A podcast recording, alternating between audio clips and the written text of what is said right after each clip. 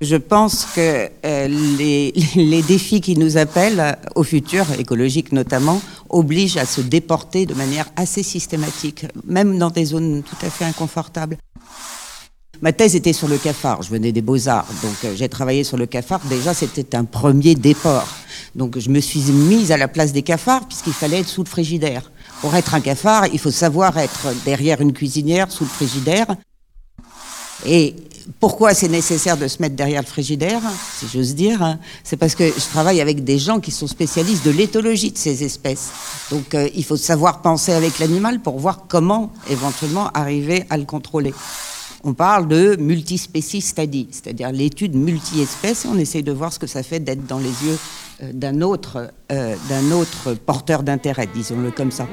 Que l'analogie, le parallélisme va parfois très loin dans le détail. La musique classique et au-delà. C'est l'heure métaclassique avec David Christoffel. Pour mieux comprendre la vie des hommes préhistoriques, certains archéologues se sont mis à tailler des silex. Pour enquêter sur l'environnement des blattes, la géographe du CNRS Nathalie Blanc a cherché à se mettre à leur place. Dès lors, être géographe peut demander de se mettre à quatre pattes derrière un frigo. Et si, de la même façon, l'activité du musicologue qui veut présenter une œuvre musicale du répertoire prenait une autre consistance du seul fait de ne plus se faire devant un public aligné dans une salle de concert? Au moment de proposer à des étudiants du CNSMD de Paris d'aller faire dehors ce qu'ils avaient pris l'habitude de faire dans les lieux protégés du milieu musical, on ne s'attendait pas encore à être privé de circuler librement dehors pendant plusieurs semaines. Mais maintenant que le déconfinement a été décliné par les pouvoirs publics comme une injonction aux artistes à se réinventer, l'expérience prend encore une autre consistance.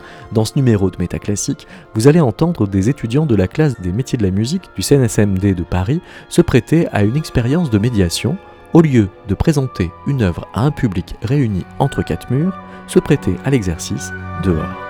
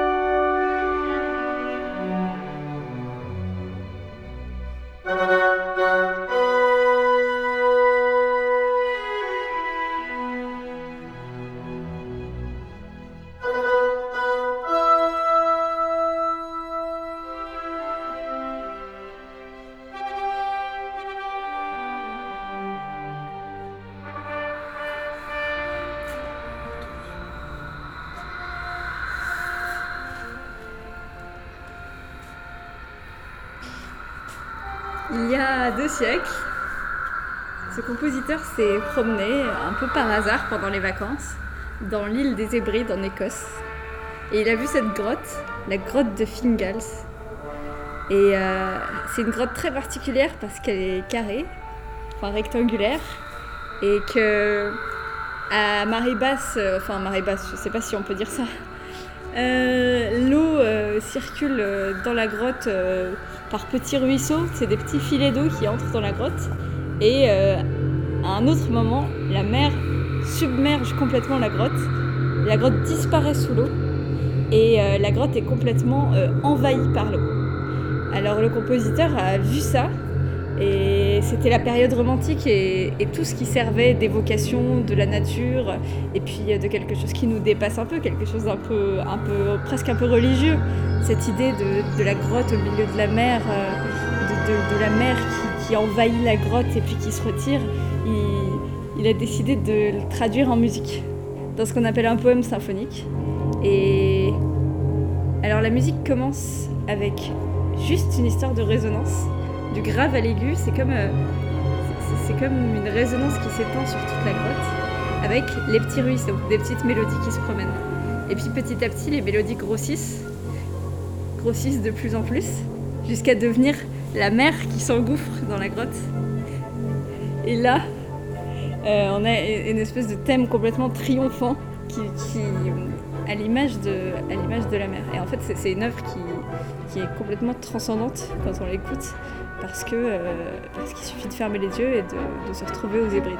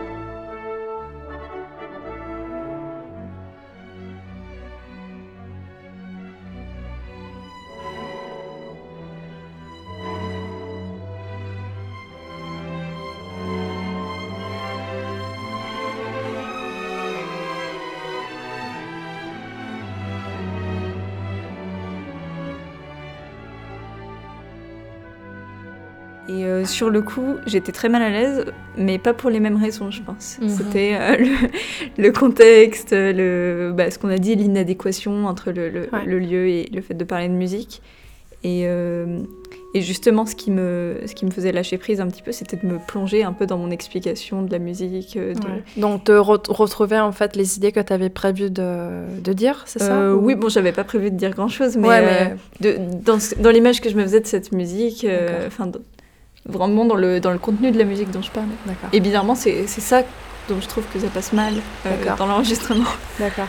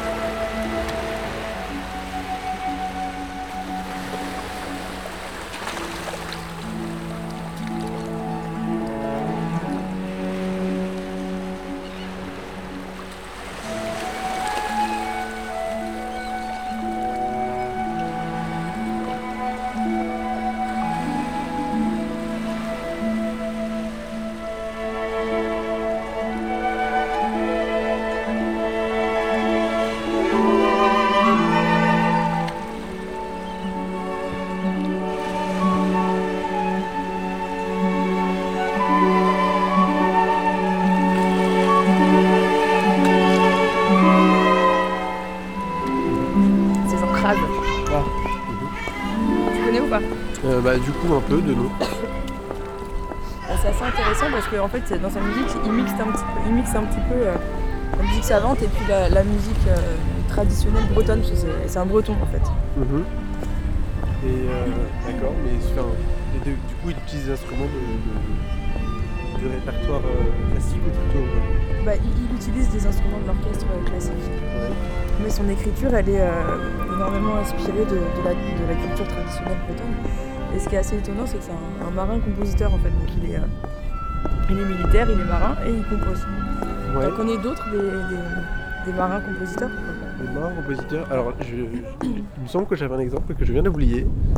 Euh, du coup, non, je ne l'ai plus. Il y a Antoine Mariotte par exemple, il y a Roussel aussi. Ah, Roussel, oui, c'est ça. Il y a Guy Ropart, euh, qui est breton aussi d'ailleurs. Mais en général, ces, ces compositeurs-là, ils arrêtent leur, leur carrière euh, militaire et puis ils se mettent à la composition, euh, à la musique à plein temps. Et euh, Jean Craz, en fait, c'est pas du tout ce qu'il a fait. Il, a vraiment concilié ces deux activités en parallèle toute sa vie. Donc c'est assez, assez étonnant. Et, euh, qu'est-ce qui, fait l'identité bretonne de, de ces œuvres en fait Enfin, c'est quoi? C'est des thèmes, c'est des, plutôt des couleurs ou carrément des, des reprises de thèmes folkloriques, je sais pas. quoi. Alors il reprend pas euh, textuellement des, des- des thèmes, mais par contre euh, il y a, euh, par exemple dans, dans- dans son trio en la majeure, il, il essaye de reproduire la texture de la vieille la roue avec un violon, un alto, un violoncelle. Ouais. Donc il n'y a pas du tout de vie à roue, il n'y a pas de, de thème repris textuellement, mais on retrouve le, le timbre en fait qui fait référence à la Bretagne.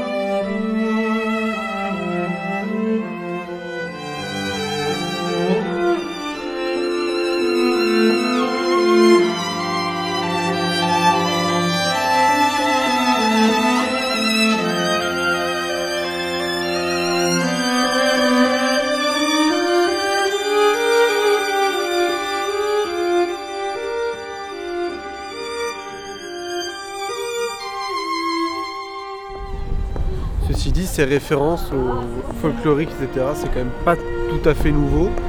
Et euh, bah, tout simplement euh, euh, des compositeurs qui, souvent des émigrés, ont repris dans leurs œuvres des, des- des- des- des musiques folkloriques de leur pays d'origine.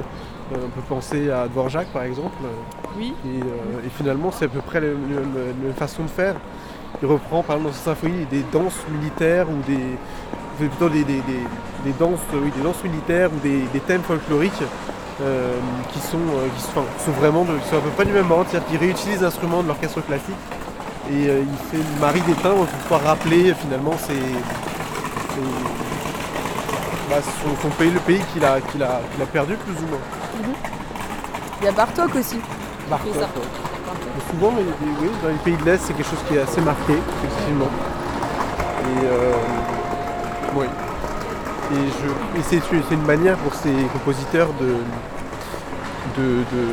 dire, de faire un espèce de testament euh, euh, de, leur pays, mais je pense également de... En tout cas pour Dvorak, ce qui est intéressant, c'est de, recréer un, un univers musical euh, américain, donc c'est la commande qu'on lui a faite pour la 9e symphonie par exemple, mais à travers, finalement, en y, insérant son, univers à lui, l'univers folklorique euh, de, l'Est. Donc ça qui peut être intéressant, de faire du nouveau avec de l'ancien et surtout du, du nouveau monde avec du folklorique.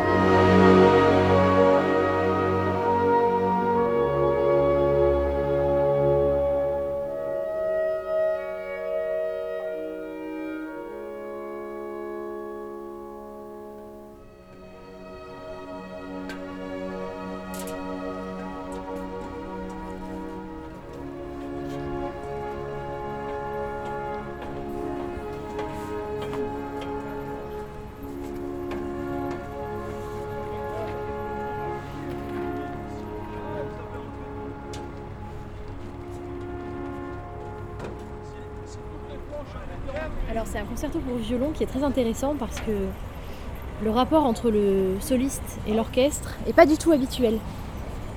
D'habitude, surtout au XVIIIe siècle, XIXe siècle, le soliste est vraiment mis en valeur euh, dans des musiques très virtuoses, très, euh, très difficiles et seulement accompagné par l'orchestre. Et là, c'est pas du tout le cas. Puisque l'orchestre a une place très très importante déjà avec une très grande introduction, très longue, qui reprend tout, tout ce qu'on va entendre après dans le concerto. Et le violoniste n'est pas montré, n'est pas mis en scène de manière virtuose. Bon, c'est une partie quand même très difficile pour le violoniste, mais c'est pas de la virtuosité pure dans une démonstration de virtuosité gratuite. comment ça Comment t'expliques ça? Il fait quoi comme type de. Qu'est-ce qui fait qu'il ressort pas? Déjà, c'est très souvent le même thème qui est répété. Donc il n'y a pas beaucoup de variations de ce thème-là. Et c'est un thème qui a déjà été présenté plusieurs fois à l'orchestre avant que le, violon n'intervienne. La difficulté technique, elle est réelle puisque, puisque le violoniste, il, joue beaucoup de gammes, beaucoup d'arpèges, beaucoup de, choses qui sont très difficiles à la fois pour la justesse, pour la main gauche du violon. C'est ça Oui, c'est voilà, c'est ça, c'est des difficultés techniques qui viennent de l'école française du violon principalement. Dans les concertos, euh, fin 18e, début 19e siècle, l'école française euh, du violon était très, très importante et ça a beaucoup influencé le compositeur. Mais c'est pas, euh, pas dans l'idée de mettre le soliste au premier plan et, de ne le mettre en valeur que lui seul. Au contraire, c'est l'orchestre qui est. Enfin, c'est un vrai dialogue entre soliste et orchestre et c'est une fusion des deux. Et d'ailleurs, la timbale dans l'orchestre est beaucoup mise en valeur. C'est la timbale qui ouvre l'œuvre par des coups répétés. C'est très intéressant aussi parce que ça change les rôles des instruments. Normalement, la timbale, c'est un instrument percussif qui vient juste souligner euh, des moments importants de la mélodie. Et là, euh, la timbale, elle est non seulement euh, thématique, puisque les notes, les coups répétés du début forment le thème principal, et elle est donc aussi mélodique, qui est euh, très intéressant comme euh, changement de rôle de l'instrument.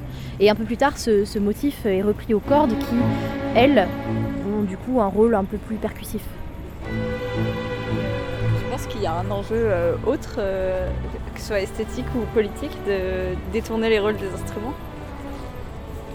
En fait, je pense que cette œuvre, elle est aussi très liée au violoniste qui l'a créée, qui s'appelait Franz Clément, qui était un très grand violoniste viennois que le compositeur a beaucoup fréquenté. Et ce violoniste était euh, donc très virtuose et très connu euh, dans toute l'Europe. Mais il avait un jeu justement pas si virtuose que ça. Enfin, il était très, très doué évidemment, mais euh, c'est plutôt son, son son, son lyrisme, la tendresse de, de ce qu'il pouvait jouer au violon qui était, qui était connu. Et, il se trouve que ce violoniste a composé l'année qui précède un concerto pour violon en ré majeur aussi. Et le compositeur euh, du concerto dont je parle euh, a beaucoup étudié cette première œuvre et, euh, et avec ce concerto-là, il, perpétue en, en quelque sorte le, le style et le jeu du, du violoniste Franz Clément d'ailleurs. Donc c'est lui qui a créé le,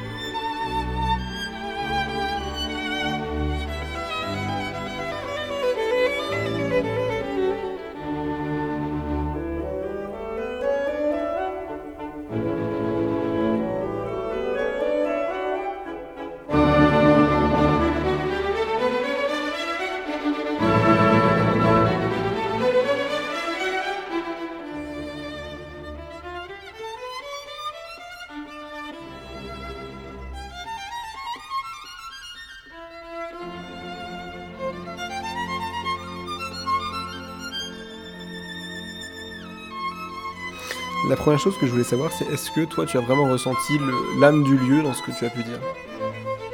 Pas vraiment. C'était difficile de faire un lien entre l'œuvre et le, et le lieu et les bruits ambiants.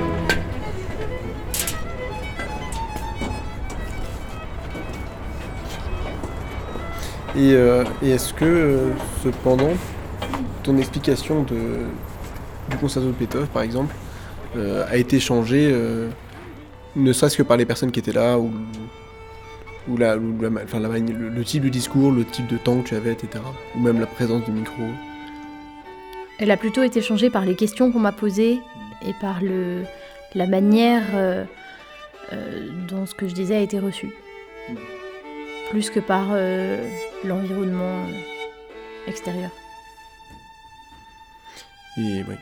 et en, en quoi ça change, enfin, en quoi ça peut apporter ce genre de, ce genre de questions, enfin, pour une présentation euh, plus cadrée, on va dire. enfin, Est-ce que tu penses que dans, dans les questions que tu as reçues, ça pourrait t'aider à, à, proposer une, autre vision, une autre pro- proposition, enfin une autre présentation de ce concerto, Ah oui, si les questions amènent euh, ailleurs euh, ou, donnent une autre dimension, ou une, ampleur différente ou une gravité différente de, à mon propos, évidemment que ça évolue.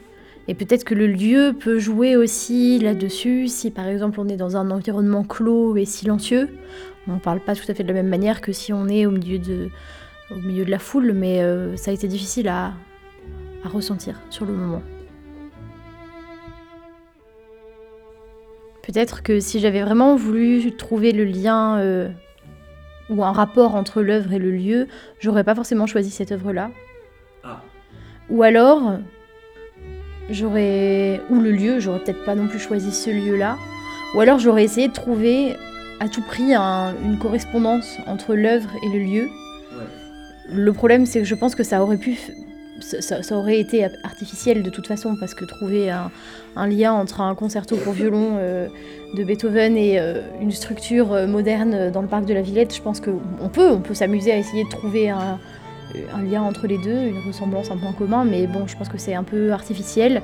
Et ça aurait pas été spontané du coup, parce que je pense que mon argumentation et mon, ma présentation auraient tourné autour de ce lien euh, peut-être ténu, peut-être euh, un peu tiré par les cheveux, et je pense que ça aurait nuit à la, spontané- la spontanéité du,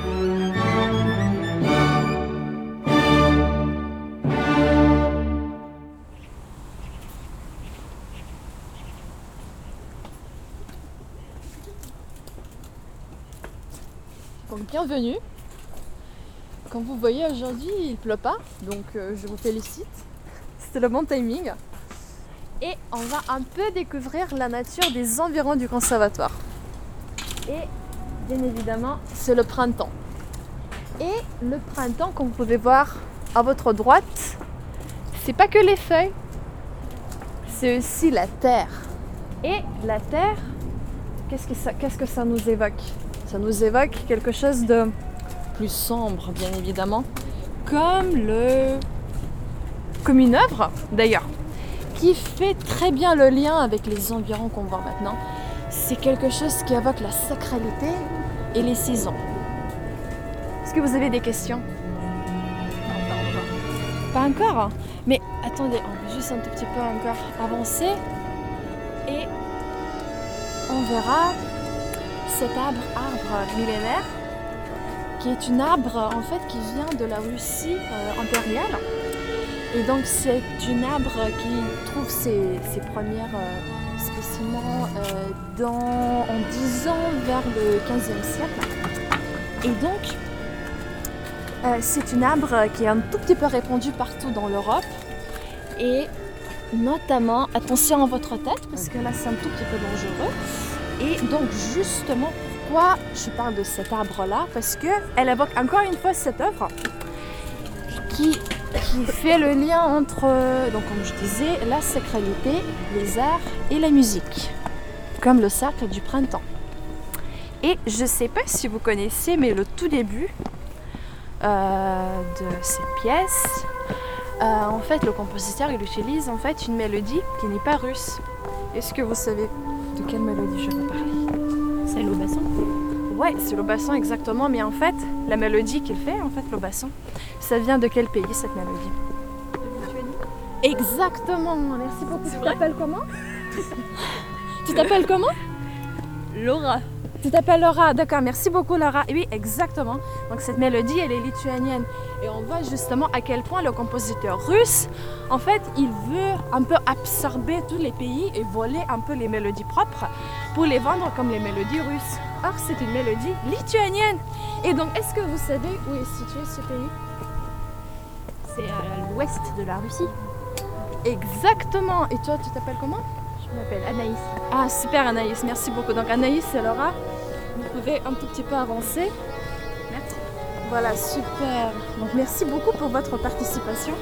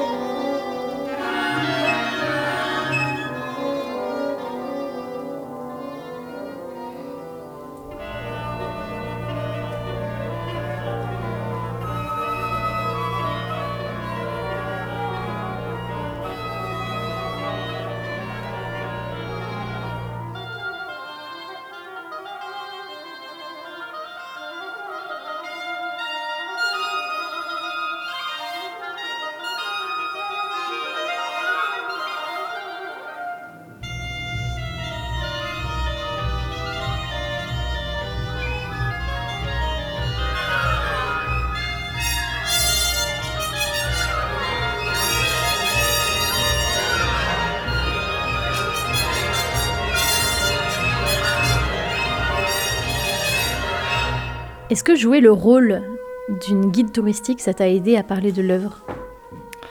Euh, Très bonne question. Euh, en fait, euh, quand j'ai fait ça, je me suis sentie un peu poussée à le faire et du coup je me suis lâchée. Et à un moment donné, j'avais pas du tout d'œuvre en tête en fait. Bah, j'avais pas d'œuvre. Et du coup, le fait qu'on était dans le parc, je sais pas pourquoi, je pensais au Sacre du Printemps. Euh, C'était euh, une sorte d'improvisation un peu où, où je sais pas ce que je dis en fait. Non, mais vraiment. hein. Et en même temps, euh, quand j'ai réécouté ça, ça m'a paru rigolo. Bah, C'est-à-dire, ça paraît un peu artificiel parce que bah, je, bah, je sais pas quoi dire en fait. Bah, je n'étais pas préparée à parler de Sacre du Printemps. hein. J'ai essayé en fait de relier ça là, bah, à l'endroit où on était, tout simplement. Et du coup, c'est ça qui a induit que j'ai parlé de la terre, du sacre et tout. Mais sinon, euh, je pense pas que j'aurais pu le faire avec une autre œuvre. Bah, C'était juste assez, euh, un choix assez euh, intuitif, je sais pas. Mais, mais en fait, mais je, je à un moment donné, je pas pensé que je faisais un rôle, en fait. Pour moi, c'était juste, euh, je sais pas qu'est-ce que je fais, en fait. Donc, c'est même pas un rôle, en fait, parce que le rôle, pour moi, c'est quelque chose que, dont j'ai l'idée de que ce que je vais faire. Donc là, je vais faire le rôle de. Et là, c'était juste, oh mon Dieu. Est-ce qu'il y a des éléments que tu as dit que tu n'aurais pas pu dire euh, sans, sans cette, euh, cette forme-là ou inversement des choses que, que tu aurais voulu dire et que tu n'as pas pu parce que le- la forme, le genre de, du- de la visite guidée euh, t'en a empêché? J'ai tout dit ce que j'aurais jamais dit, en fait, euh, dans la médiation, par exemple, officielle, disons. J'ai dit des choses, des faits irréels. Je parlais du- d'un arbre, en fait, que je connaissais pas du tout. Bah, tu vois. Donc euh, là, c'est sûr que j'aurais pas du tout euh, improvisé comme ça.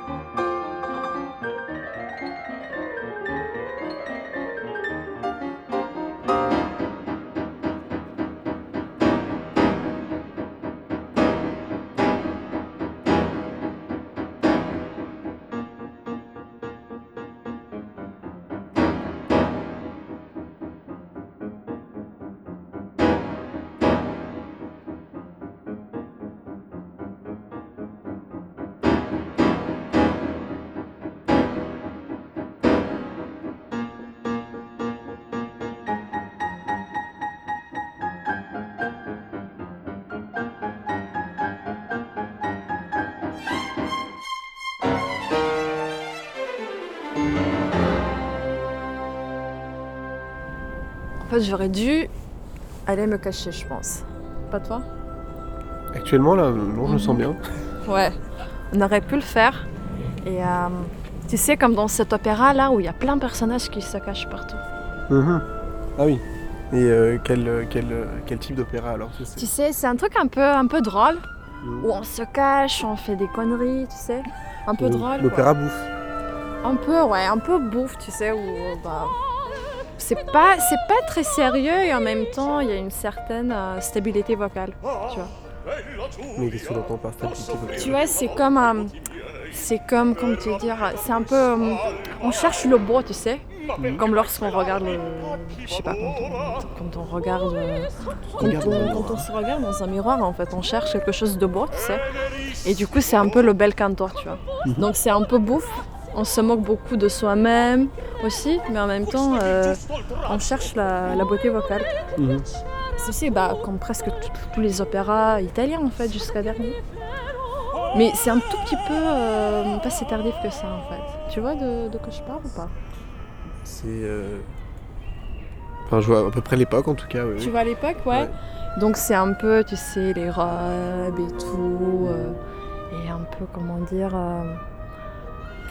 Ouais. Ceci dit, c'est. euh, les robes, ça c'est ce qu'on s'imagine dans la mise en scène, mais certainement qu'on peut l'imaginer Ouais, autrement dans c'est les. vrai qu'on peut l'imaginer un un petit peu autrement. Là, récemment, j'ai vu les, euh, les, euh, les exemples du décor et ça a été un tout petit peu, bah, disons, en fait, il y avait plein d'endroits pour se cacher, tu sais, Mhm. parce que c'est un opéra où les personnages se cachent. Ouais. Et, et c'était assez contemporain, en fait. Il n'y avait absolument pas de miroir. Mhm. Mais il y avait autre chose, il y avait une sorte de. Mais pas détente, mais comment te dire, où on se cache complètement, tu sais, les. euh, et, euh, et concernant euh, la musique elle-même, je sais pas, t'as déjà écouté ou pas cette œuvre? Je pense avoir déjà écouté, oui. Ouais. Mais, euh, mais je me demande ce- que, ça, ce que la cachette induit dans le, dans le, dans le chant en fait? Est-ce Dans le qu'il y a. chant, ouais. Mais en fait, je pense qu'on va pas aller chanter dans la cachette. On va juste aller se cacher là-bas et après on va ressortir. euh,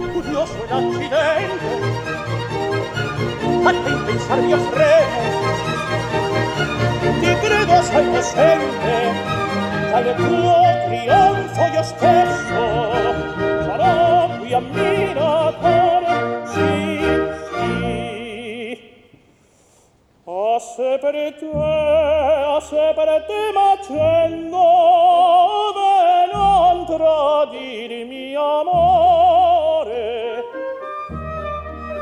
Per te facendo me non tradir mi amore. Ma se per te per te facendo de non tradirmi ve non tradir mi amor ma se per te facendo Ah, se per te, ma facendo de non tradirmi amor de no no non tradirmi amore e non tradirmi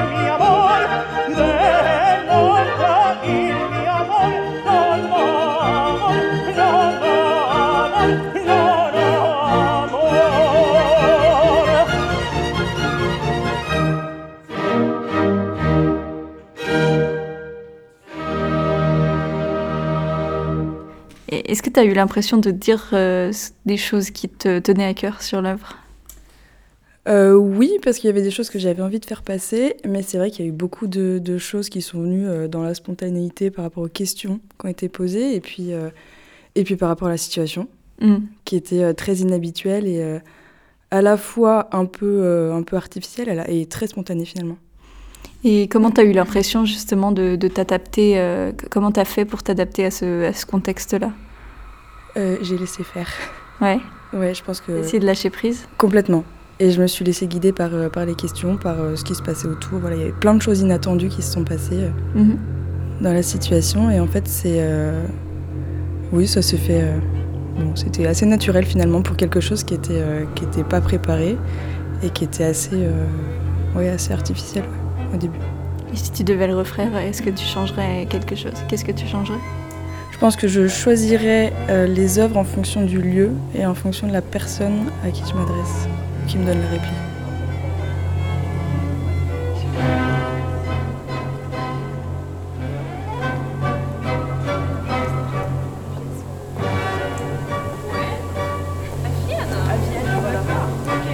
C'est une pièce pour orchestre.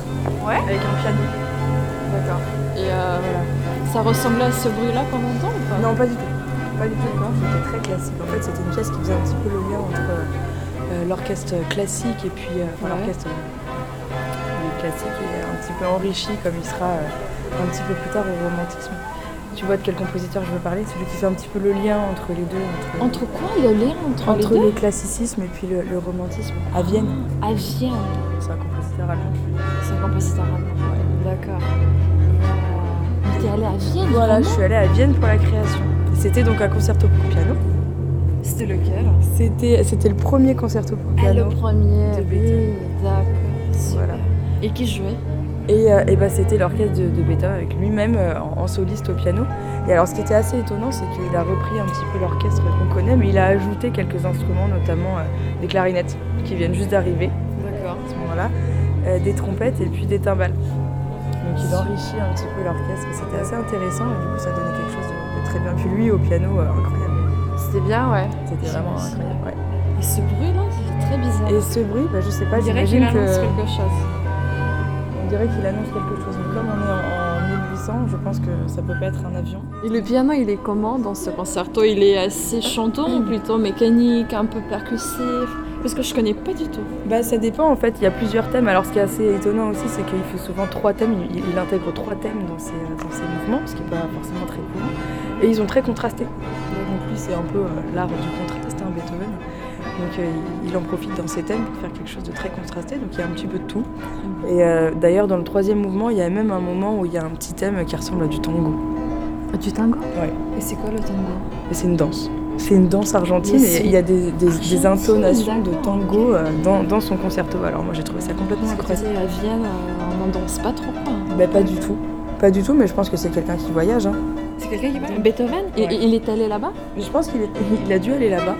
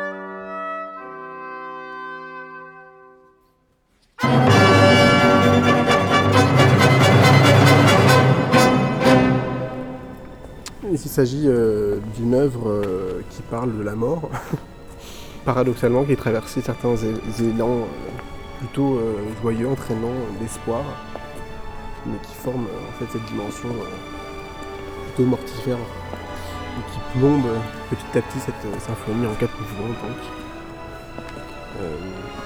C'est un message explicite que le compositeur il a voulu faire passer? Certainement un message explicite, mais finalement personne n'a vraiment euh, en- Je ne sais pas si on peut, si on peut vraiment euh, en donner une interprétation tout à fait textuelle, mais en tout cas, euh, je trouve que les, an- les- les analyses qu'on peut en faire sont intéressantes à ce sujet-là. par rapport à la biographie du compositeur. Oui, c'est ça. Même si euh, je ne pense pas qu'il y ait d'éléments très très euh, précis à, su- à ce, sujet-là, je pense que c'est une, bonne manière de, de, de l'interpréter, de la voir, même de la, de, de la jouer, de, même de, de l'écouter finalement. Ça se, ça se complète bien. Et cette dimension funèbre, comment est-ce que ça sonne?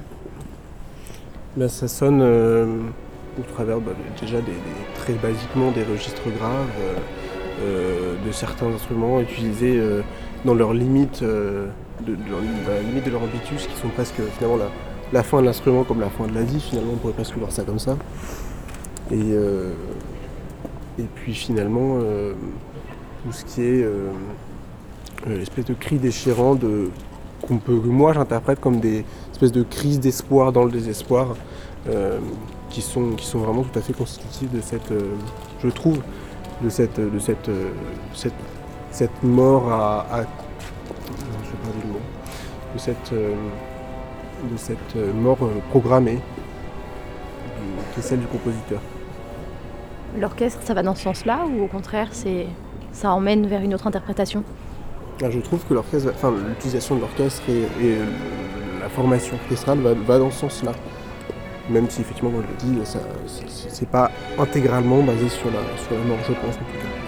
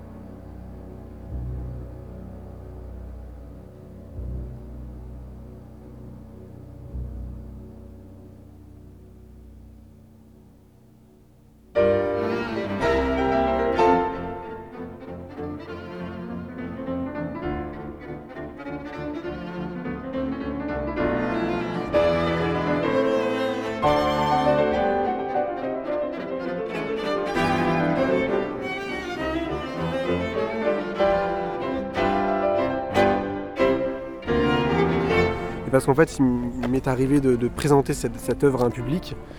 Je, je montrais à quel point euh, la vie d'un compositeur était inscrite dans sa musique.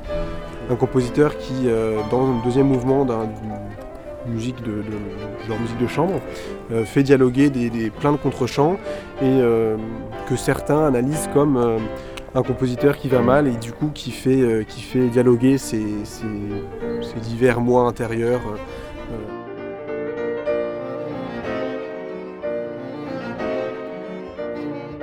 Un compositeur qui, qui, est, qui, est, psychologiquement instable et qui, dont, dont, dont, la musique, oui bien sûr, mais dont la musique fait euh, s'entrechoquer et se mélanger plusieurs personnalités différentes.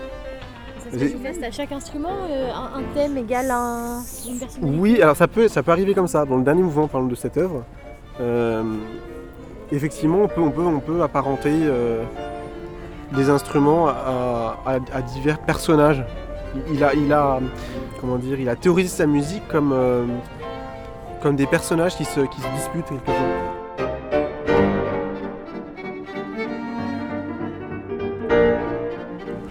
Et donc du coup, voilà, ça, interroge cette manière de, donc du coup chez Schumann, de, bah percevoir la musique. Et donc là, c'est très très euh, biographique puisque euh, il interroge finalement dans, son, premier trio, euh, piano, violon, violoncelle.